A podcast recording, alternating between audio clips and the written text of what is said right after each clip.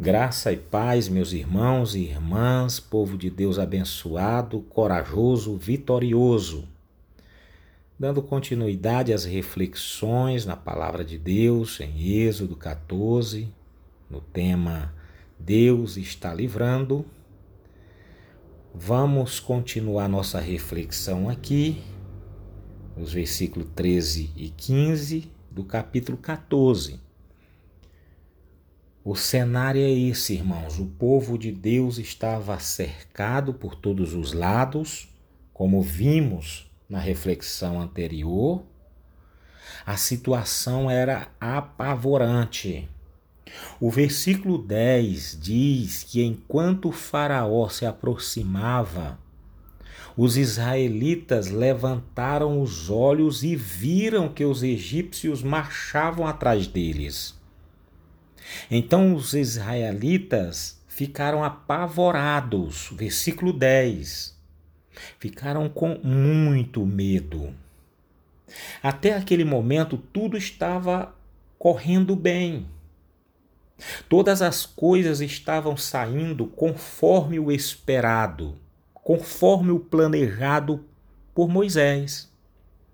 Todavia, quando a primeira pessoa viu o exército de Faraó se aproximar a todo vapor, o medo tomou conta de todo o povo. Não havia para onde correr. O lugar onde estavam acampados, junto ao mar, segundo o versículo 9, era um beco sem saída. É só pesquisar sobre esse lugar. Literalmente, eles estavam encurralados. Nesse momento delicado e desfavorável, o texto diz, no versículo 10, os israelitas ficaram apavorados e clamaram ao Senhor. Irmãos, é a primeira vez no livro de Êxodo que isso acontece um clamor em massa, um clamor coletivo. E não nos impressionemos. Geralmente é o que costumamos fazer mesmo. Diante das impossibilidades, nossa primeira reação é clamar ao Senhor. Nós estamos vivendo hoje, no contexto Brasil,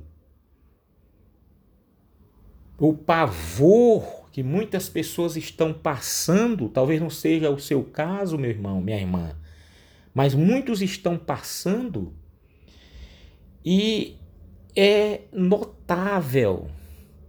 Não tem como não perceber que os brasileiros estão orando mais, estão buscando mais o Senhor. Mas veja bem o que disse a Moisés logo em seguida. O mesmo povo que clamou ao Senhor. Em seguida, no versículo 11, olha o que ele o que o povo diz. Foi por falta de sepulturas no Egito que nos tirastes de lá para morrermos nesse deserto? Olha como o cenário mudou, olha como o ânimo mudou, olha como a situação mudou de forma rápida, não é verdade? Eles até começaram bem. Viram o exército poderoso, a ameaça poderosa. Falamos no vídeo passado o mal. Faraó representava o mal, a maldade, o adversário de Israel. Quando eles viram o mal se aproximando, a peste se aproximando, eles clamaram ao Senhor. Ok, maravilhosa atitude.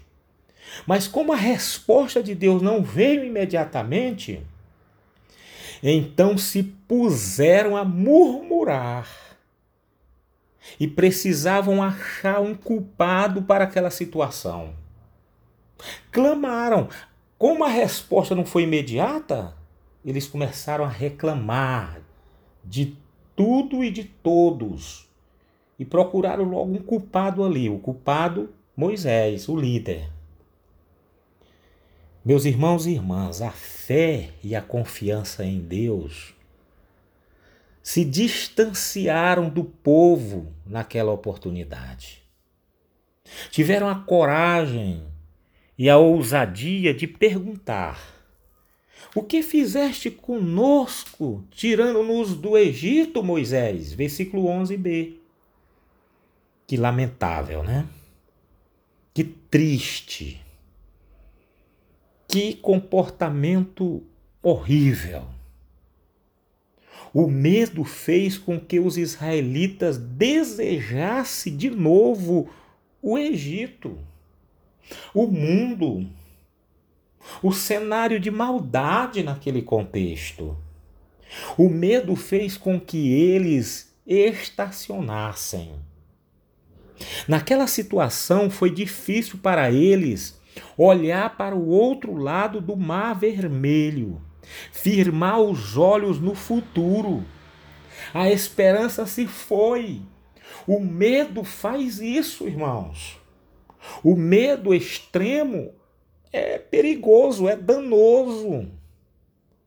Somos impedidos de olhar para frente, de olhar além. Só conseguimos olhar o presente. Só conseguimos olhar e enxergar problemas. A pessoa com medo só consegue imaginar o pior. Eu ouvi alguém falando um dia desse. A pessoa com medo, como ela só consegue pensar o pior, à noite ao dormir, diante de qualquer ruído, a pessoa medrosa só consegue pensar no ladrão. No emprego, se o chefe o chama para uma reunião, só consegue pensar numa demissão e não numa promoção. O medo não nos deixa enxergar a realidade como ela é. O medo distorce as coisas. O medo distorce as nossas percepções das dificuldades. Por isso, diante daquela impossibilidade, Moisés diz: Olha o líder aí, não temas, e vede o livramento do Senhor que hoje vos fará.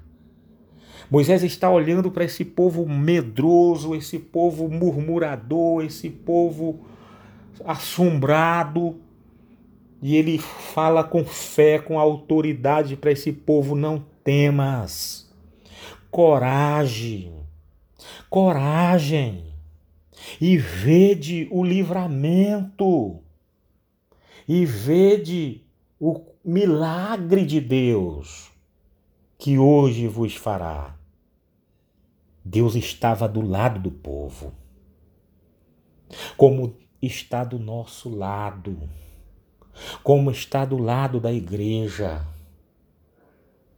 Eu digo do lado é uma expressão, Deus está é dentro, nós somos, a igreja é templo do Espírito Santo.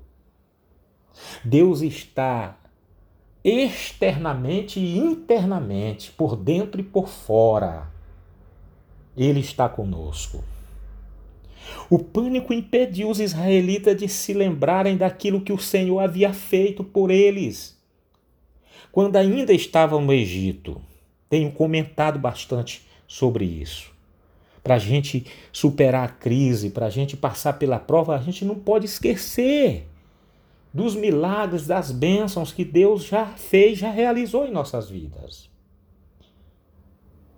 Os israelitas esqueceram por algum momento. As pragas foram grandiosas demonstrações do poder de Deus, uma após outra, e Deus foi revelando a sua onipotência, o quanto ele é poderoso. Seria muito esperar mais um milagre.